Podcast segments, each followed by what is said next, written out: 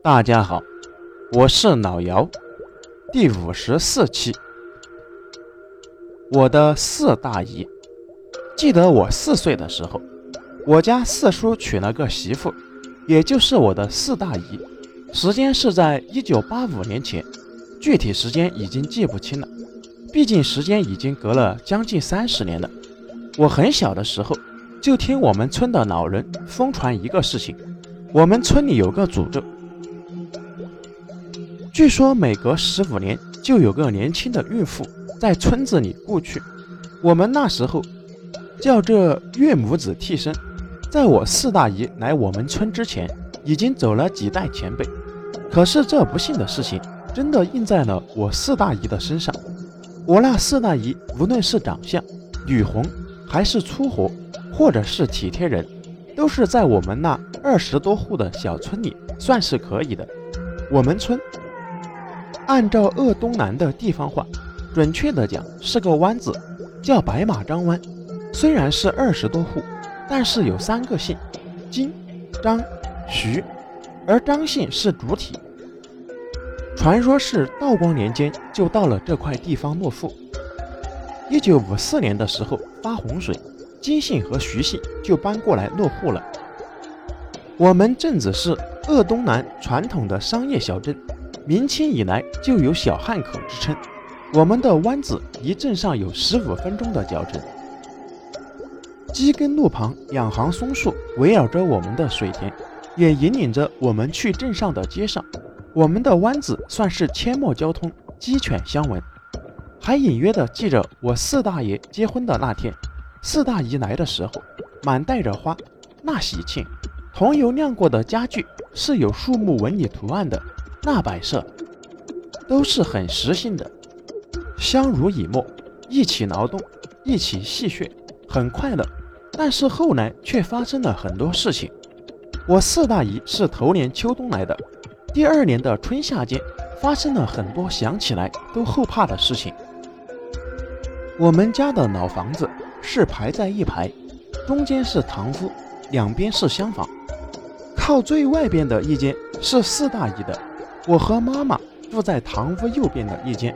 我们这老房子有些年头了，要是到现在得有五十多年。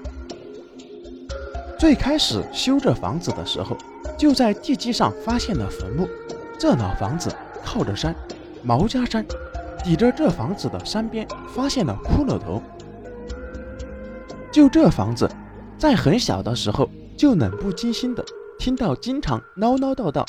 这四大姨来的第二年春夏期间，有人发现了她跑到我们家老房子靠山边的菜园子里。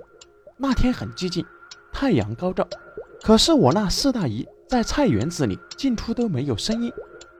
一群孩童去追赶，结果她到了一个山嘴子里不见了。据说四大爷去菜园的时候。穿的是花格子的衣服，可是我回去后问我妈妈，妈妈说四大姨在家做鞋子了。我跟妈妈说了这怪异的事情后，妈妈说让我不要告诉四大爷。后来我妈妈把这件事告诉了我的奶奶，奶奶去菜园烧了很多纸钱，撒了很多水米，自言自语了大半天，可能是跟哪位前辈说我家穷，刚娶的媳妇儿，不要把她带走。后来我奶奶找了另外几个奶奶商量，他们说这是四大爷的魂魄离了身形，只怕是来找替身的。这时候四大姨已经有了身孕。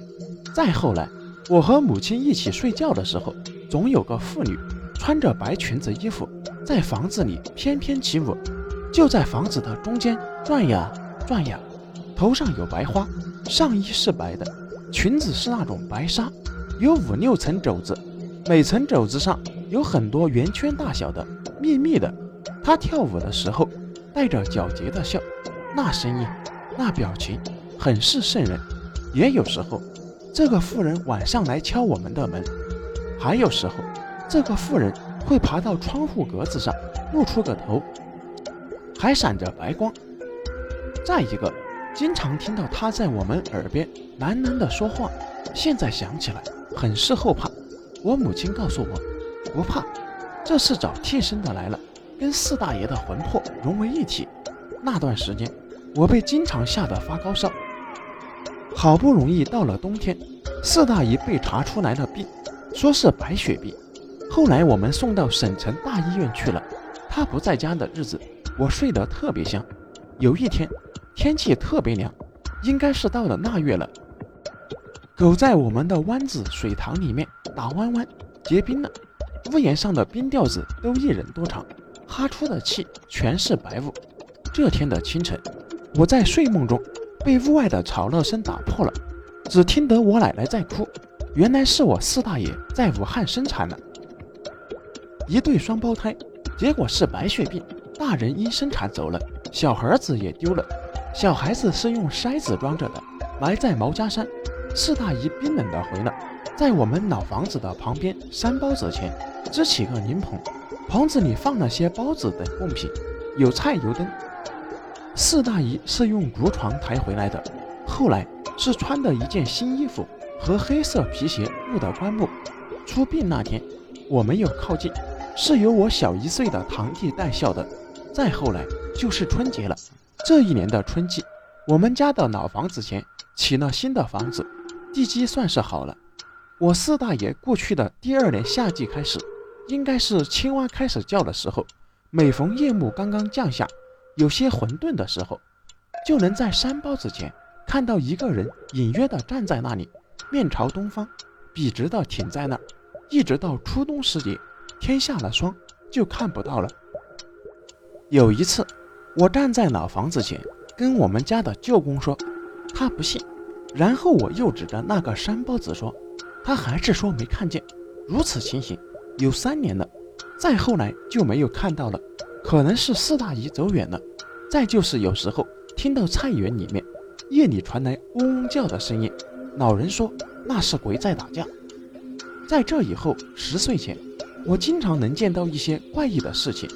中午毛家山那里可以看到无头人，晚上出去玩，兴许就能碰到。一些白衣飘走的东西，可能是白无常；也有的时候能够见到青面獠牙的人，特别是在中元节期间，或者是哪天出去的时候，可能会听到有人叫小孩的乳名。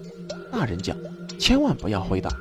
在农历七月十三开始到七月十五结束的时候，经常能见到有人晚上在老房子前面路上拖板车，后面有两个人推，而后面推的人。